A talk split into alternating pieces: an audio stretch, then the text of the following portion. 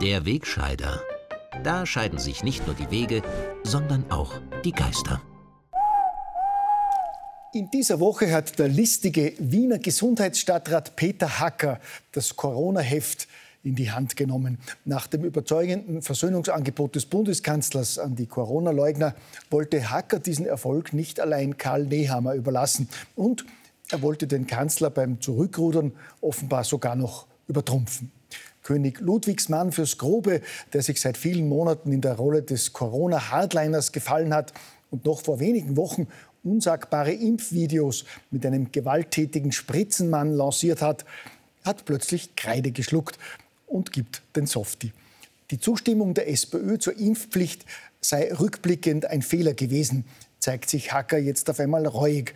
Seine Genossen hätten dem geplanten Impfzwang nicht aus Überzeugung, sondern nur aus Solidarität zugestimmt.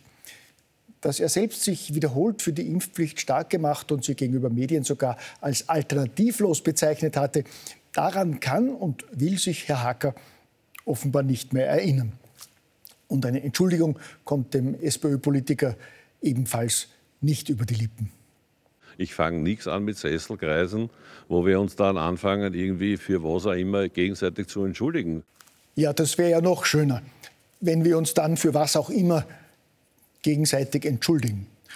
Noch dazu, wo der Herr Hacker ja nachweislich nie für die Impfpflicht gewesen ist. Und als Gesundheitsstadtrat hatte er auch mit der bis zuletzt verorteten Maskenzwang, Hysterie und dem Testwahnsinn überhaupt nichts zu tun. Das könnte möglicherweise auch der Grund dafür sein, warum die Bundes-SPÖ einem Corona-Untersuchungsausschuss gleich einmal ihre Zustimmung verweigert hat.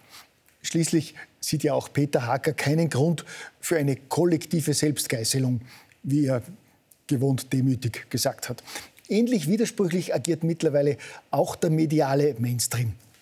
Während die meisten noch auf Linie berichten, sind einige in den vergangenen Wochen vom Weg abgekommen. Die New York Times etwa titelt plötzlich, die Maskenpflicht hat nichts gebracht. Und öffentlich-rechtliche Sender wie Arte oder der Mitteldeutsche Rundfunk bringen immer öfter kritische Dokus über Impfschäden. Der Mainstream bei uns im Operettenstaat pariert hingegen noch weitgehend. Man hilft Politik und Big Pharma weiterhin beim Vertuschen und beim Einteilen in Gut und Böse. Wer die Corona-Narrative von Regierung und Impfindustrie brav nachgebetet und unterstützt hat, der ist ein Guter und bekommt monatelang eine mediale Bühne, auch wenn er ein wissenschaftlicher Flachwurzler ist und noch so viel Blödsinn verbreitet. Wer die diktierte Einheitsmeinung hingegen in Frage stellt, wird von den Mainstream-Schreibern in einer Art und Weise attackiert und diffamiert, wie man es bisher nur aus totalitären Staaten gekannt hat. Das sieht man selbst an der ungleichen Berichterstattung über Suizide. Wenn sich eine Impfärztin das Leben nimmt, wird das tragische Ereignis wochenlang für Propaganda genutzt. Und medial steht von Anfang an fest, dass sie von Corona-Leugnern in den Selbstmord getrieben wurde. Im Falle des Suizids eines bekannten Corona-Kritikers, der von einigen Medien monatelang aufs Ärgste diffamiert und verleumdet wurde und extrem darunter gelitten hat, berichten die Mainstream-Medien wenig oder gar nicht über die tragische Tat. Von Einsicht oder Entschuldigung ganz zu schweigen. Die gleiche Schwarz-Weiß-Malerei betreiben die Einheitsmedien mittlerweile auch bei anderen Themen wie der Klimahysterie oder im Ukraine-Konflikt wenn ein Blogger einer lachsrosa Qualitätszeitung Politiker und Experten, die sich für Frieden im Ukraine-Krieg einsetzen, auf Twitter mit vulgären Schimpfwörtern auf unterstem Niveau beleidigt, dann ist das seltsamerweise bei den Systemmedien kein Thema. Schließlich wurde der geschmackvolle Tweet ja mittlerweile gelöscht und der niveauvolle Texter hat sich im Nachhinein entschuldigt. Man stelle sich vor, einer der wenigen nicht linken Journalisten hätte Sarah Wagenknecht, Alice Schwarzer und diverse linke Politiker derart widerlich beleidigt. Der Empörungstsunami von Medien und Linkspolitikern wäre nicht auszudenken. Wenn die Sauerei aber von der richtigen Seite kommt, kein Problem. Dann kann man sogar als langjähriger Pazifist Waffenlieferungen in ein Kriegsgebiet fordern, die immerwährende Neutralität über Bord werfen oder als Sportminister den Ausschluss russischer Sportler von den Olympischen Spielen fordern. Ich meine, warum soll ausgerechnet einen grünen Sportminister der olympische Gedanke kümmern? Was schert es Werner Kogler, dass die olympische Bewegung per Eigendefinition eine Bewegung des Friedens ist, bei der sich Athleten eines jeden Landes über Kriege und Krisen hinweg in ihren Disziplinen messen? Ja gut, das klingt schön, aber was geht es die beliebte österreichische Bundesregierung unter der kompetenten Führung vom Karli und vom Werner an, dass ein paar Träumer in der Vergangenheit völkerverbindende Sportveranstaltungen und kulturelle Festspiele als Chance für den Frieden gesehen haben. Doch nicht ausgerechnet jetzt, wo der Kalle und der Werner die Chance haben, in der großen Weltpolitik mitzumischen. Wenn wir schon keine Waffen liefern dürfen, können wir wenigstens fordern, dass russische Sportler bei friedlichen Sportbewerben ausgeschlossen werden. Gell? So konstruktiv und positiv kann der Beitrag eines kleinen Landes wie Österreich sein. Apropos Beitrag. Beim Wort Beitrag denkt der gelernte Österreicher sofort an den Rundfunkbeitrag.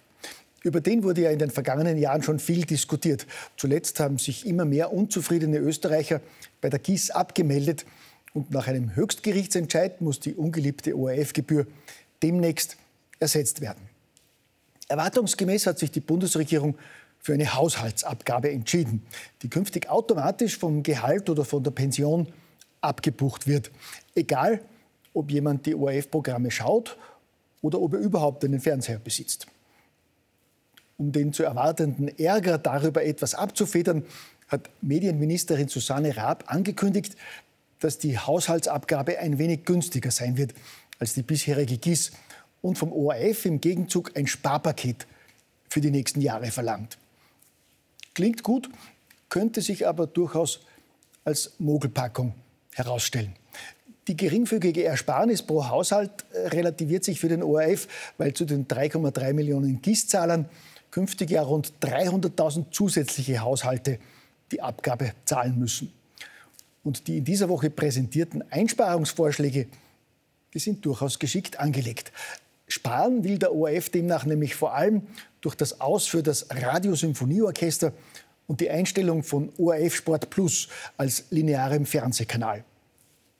Ich meine, wer konnte ahnen, dass dagegen die Sportvereine auf die Barrikaden gehen und dass auch das Gros der Kulturschaffenden heftig gegen die Einstellung des Radiosymphonieorchesters protestieren würde. Als langjähriger Fernsehmacher stehe ich den Kollegen bei diesem Dilemma aber gerne mit Rat und Tat zur Verfügung. Zur Vermeidung des Konflikts mit den vielen Sportvereinen schlage ich vor, statt ORF Sport Plus den Spartenkanal ORF 3 einzustellen. Das hätte den mehrfachen Vorteil, dass man Gebührengelder nicht mehr missbräuchlich zur unfairen Gegenprogrammierung auf ORF 3 verwenden bräuchte und öffentlich-rechtliche Inhalte stattdessen wieder auf den beiden Hauptkanälen ORF 1 und 2 gespielt werden könnten. Und sparen hilft es natürlich auch sozusagen eine Win-Win-Situation. Gell?